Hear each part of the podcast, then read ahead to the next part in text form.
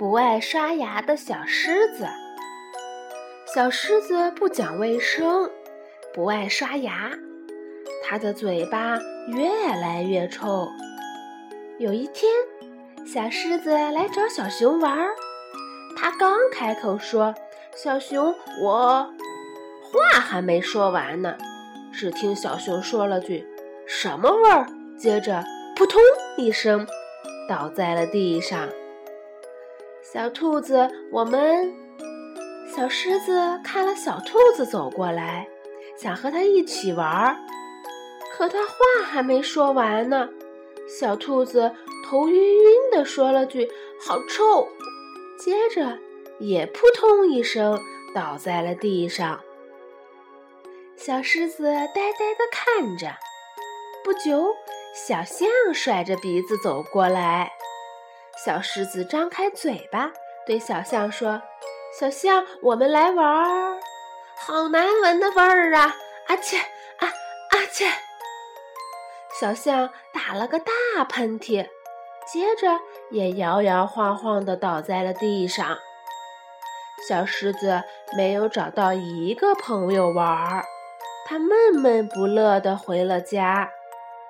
这时，他看到出远门的爸爸回来了。小狮子张嘴，高兴地喊：“爸爸，爸爸！”爸爸突然把鼻子捂住，向后退。他问小狮子：“天哪，你多久没刷牙了？”